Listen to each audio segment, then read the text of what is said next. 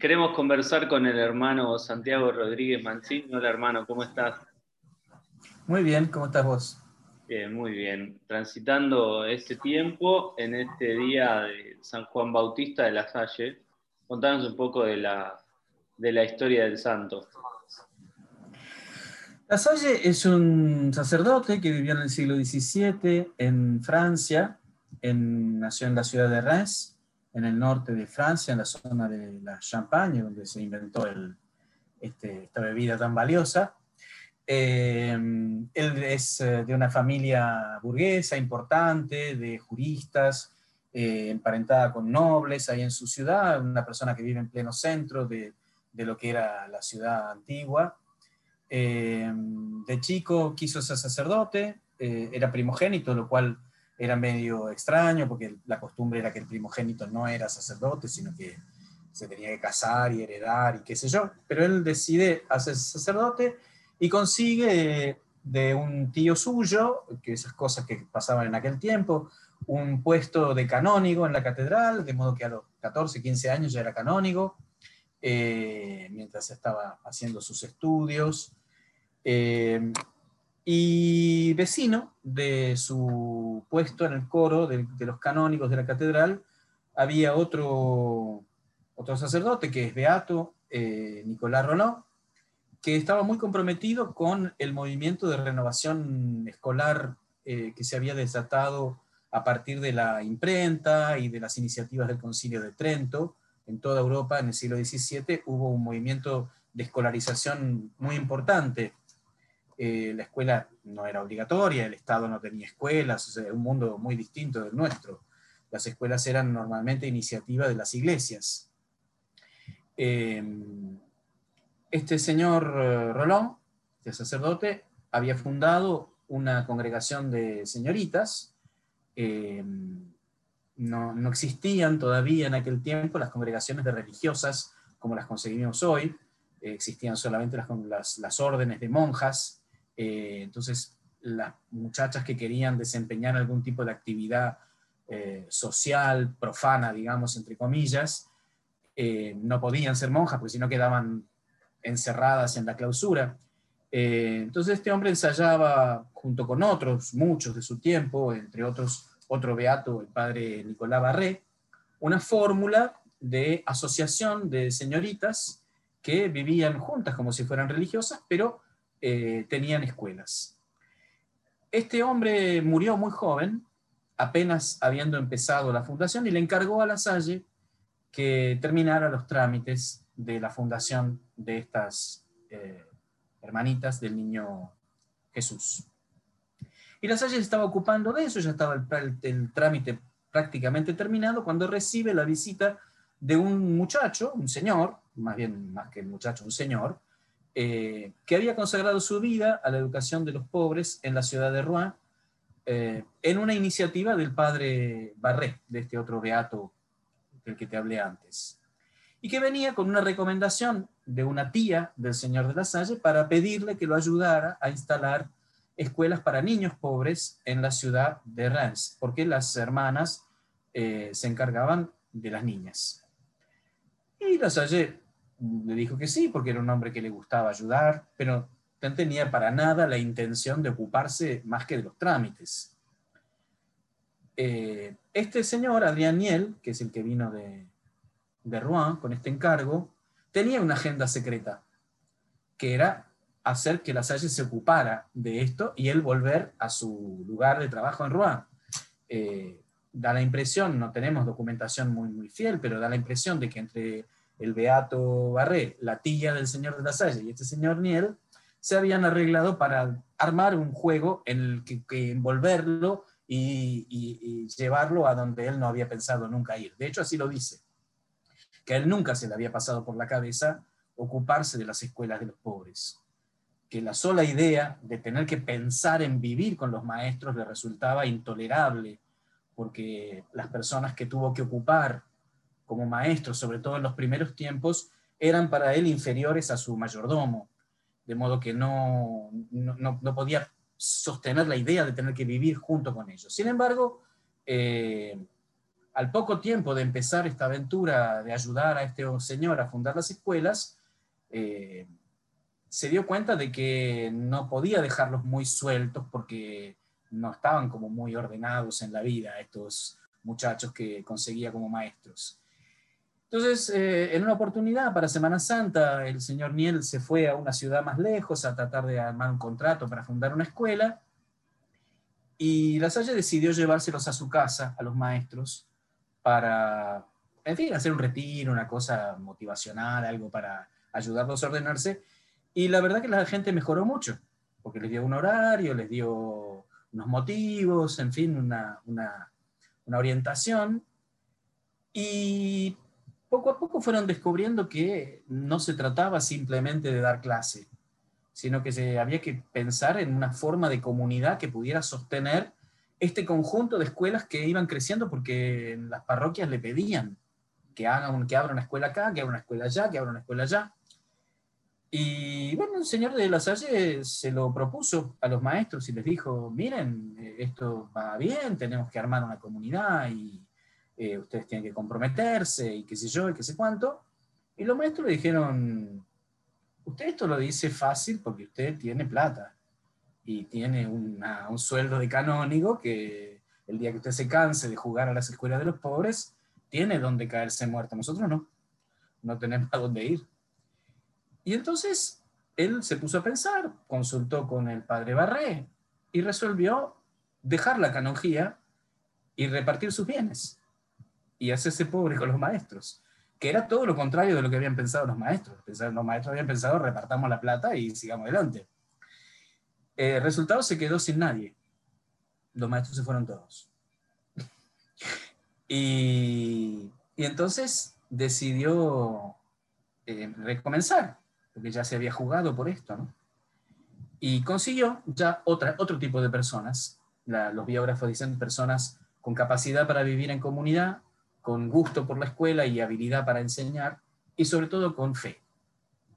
Y así empezó a rodar esta, esta sociedad de las escuelas cristianas, compuesta exclusivamente por hermanos, por laicos. Eh, cuatro años después de los primeros intentos, ellos ya decidieron llamarse hermanos, eh, se pusieron un uniforme, eh, construyeron una especie de reglamento y empezaron a vivir como algo parecido a lo que finalmente terminaron siendo los religiosos. Pero fue una de las primeras experiencias de congregaciones exclusivamente de hermanos varones.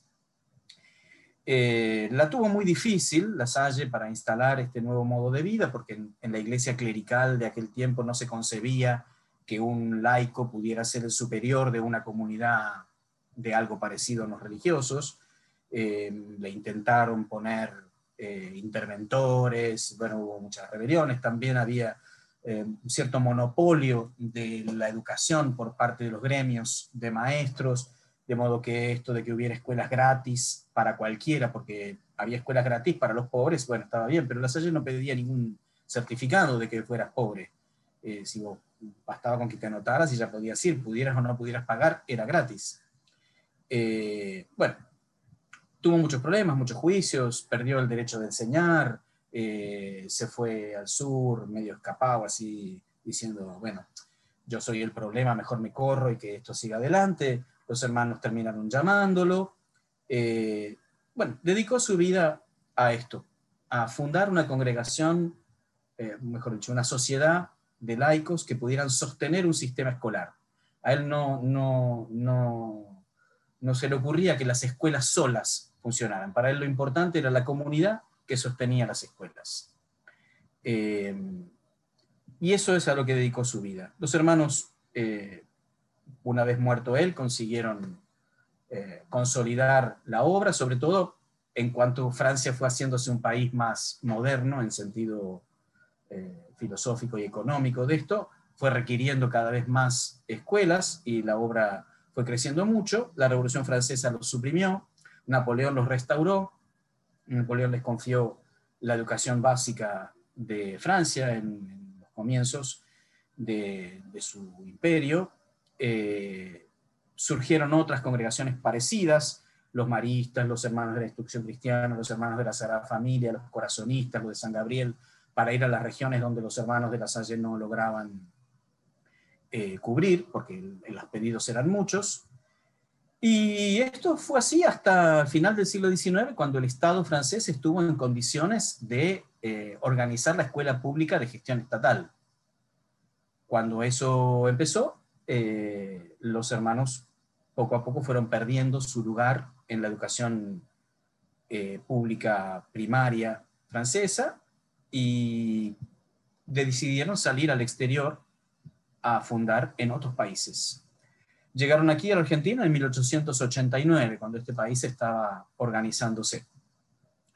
Eh, llegaron acá a Buenos Aires y la primera escuela que tuvieron estuvo allá en la calle Cochabamba, en el barrio de Boedo, San Cristóbal, esa zona, eh, una iglesia que tenían los padres vicentinos, que tenía una escuela, y esa fue la primera. Luego los padres jesuitas acá del Salvador les ofrecieron un sector dentro de esa escuela y edificaron ahí eh, una escuela para ellos, que funcionó, donde, digamos, lo que ahora sería el Colegio La Salle de Buenos Aires, empezó a funcionar ahí detrás del Salvador. Eh, tuvieron una escuela Luján y en otros pequeños pueblos donde había párrocos franceses eh, que los llamaban para, para poner, tener, atender la escuela parroquial. Eh, y eso bueno, fue diseminándose así hasta más o menos la década del 30, en que decidieron eh, seguir eh, la ruta de las ciudades grandes, digamos, y poner internados en las ciudades grandes. las primeras fueron ya en Rosario o en, o en Santa Fe un poco antes, pero nada, armar grandes internados donde la gente del campo pudiera venir a estudiar, en Córdoba, en Santa Fe, en, acá en la zona de San Isidro, en el Colegio Marín, eh, en González Catán, distintos internados eh, más o menos numerosos donde se pudiera hacer una carrera secundaria, que en aquel tiempo no era tan fácil en los pueblos del interior.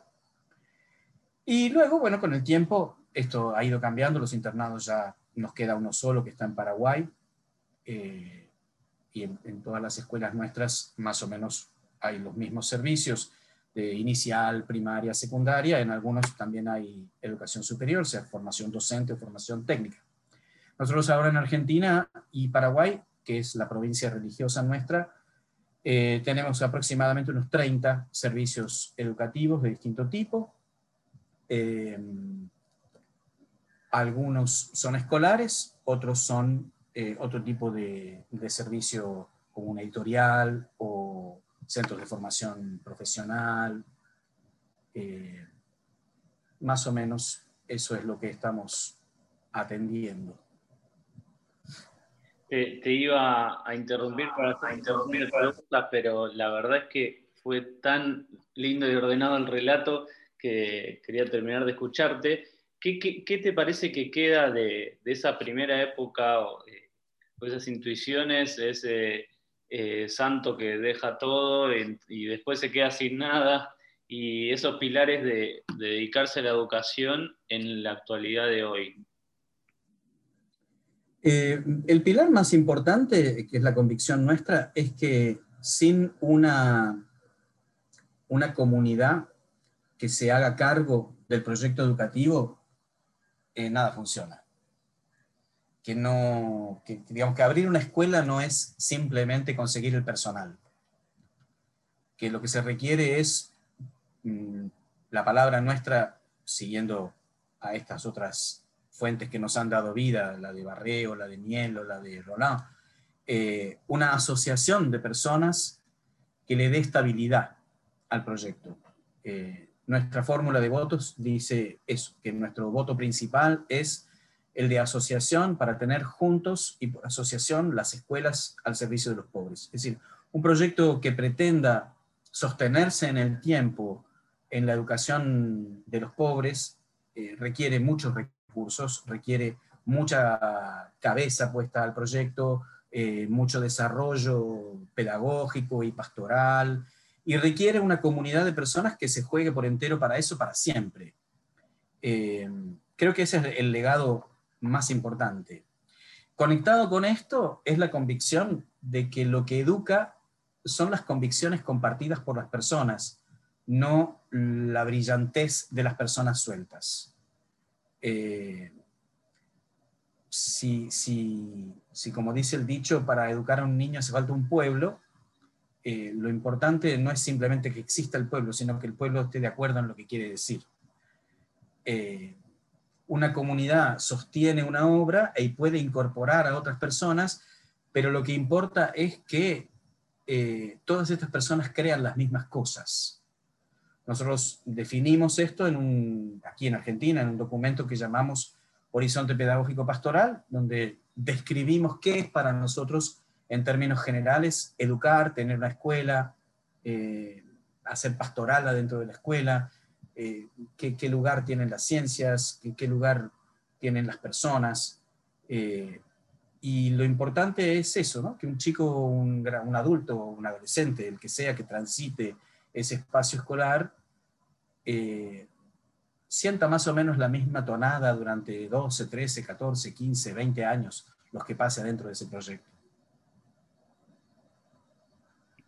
Es importante, ¿no? El ambiente el ambiente educativo o educador. Eh, ¿Y cómo, cómo consiguen la participación de los educandos, digamos, de los, chicos y chicas que van a las escuelas? Eh, evidentemente que eso depende mucho de las edades, pero eh, para nosotros la definición de un aula es una comunidad de aprendizaje. No, no, no comprendemos que nadie aprenda nada solo. De modo que eh, nuestra pedagogía intenta eh, moverse en esa línea, en la línea de que se aprende colaborando con otros, interactuando con la realidad, interactuando con los demás, interactuando con los espacios donde eh, los saberes están, localizando esos aprendizajes en algún lugar cercano a la escuela y la posibilidad de participar en la creación de la vida escolar va creciendo con la edad. Eh, cada escuela tiene sus propias formas de participación, sean centros de estudiantes, sean otro tipo de organizaciones, eh, que dependen mucho del, tipo de lugar, de la, tradición de esa escuela, porque cada, cada escuela tiene su propia historia. Nosotros en nuestra red de educación en Argentina-Paraguay no tenemos solamente obras que siempre han sido las allanas. Eh, tenemos algunas escuelas que tienen 130 años y siempre han sido las allanas, pero tenemos otras que tienen más de 100 años y antes han pertenecido a redes de otras congregaciones eh, y que se han integrado a la nuestra por distintos motivos de, las congregaciones eh, que le dieron origen, que ya no pueden sostenerlas o lo que sea. de modo que las historias de cada, de cada organización, de cada escuela, son muy, muy disímiles pero digamos que, la, riqueza de la asociación es eh, esa entre tantas otras, la de poder recibir en su seno eh, a otras escuelas que provienen de otras tradiciones y, nada, hacer procesos de mutua pertenencia en la que unos y otros aprendemos de las culturas institucionales diferentes, ¿no? Sí. Hermoso eso en, pensar, pensar en red, pensar en, en la posición de la escuela también social y para, quiero cerrar con esto, bueno, ¿qué le, a la realidad de hoy, ¿qué le aporta la escuela? ¿no? ¿Qué dimensión le aporta la escuela a la realidad de hoy eh, que estamos viviendo? Eh, creo que el, mundo nuestro es impensable sin escuelas. Eh, de modo que, decir qué le aporta la escuela a la realidad de hoy es hacer una descripción muy, muy extraña de, qué pasaría si no hubiera ninguna, ¿no? ¿Qué pasaría si no hubiera escuelas? Eh, digamos que, que la, nuestra sociedad se piensa escolarizada y, la, no escolarización es un delito. Eh, de manera que, digamos que la, civilización occidental en la forma que hoy tiene y las sociedades en el modo que están organizadas necesitan eh, la escuela. El tema es qué clase de escuela. Eh, nosotros entendemos que la escuela no debería, aunque muchas veces lo es, ser una reproducción completa de lo que sucede afuera, que es una de las finalidades de la escuela, la reproducción normal de la sociedad.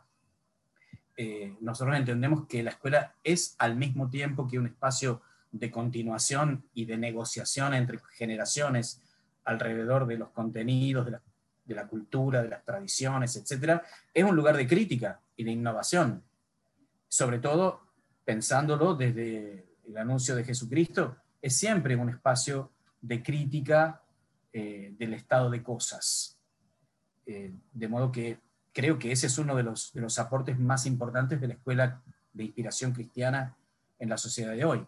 Poder plantear alguna distancia frente a lo que todos hacemos, todos decimos y todos enseñamos y mostrar que hay alternativas, que hay alternativas pensando las cosas desde el Evangelio. Excelente. Bueno, te queremos agradecer esta, esta intervención. Vamos a repetir y seguir hablando con, con ustedes sobre todas estas cosas tan interesantes y bueno, esperamos tenerte pronto nuevamente. Muchísimas gracias a vos, Nelson.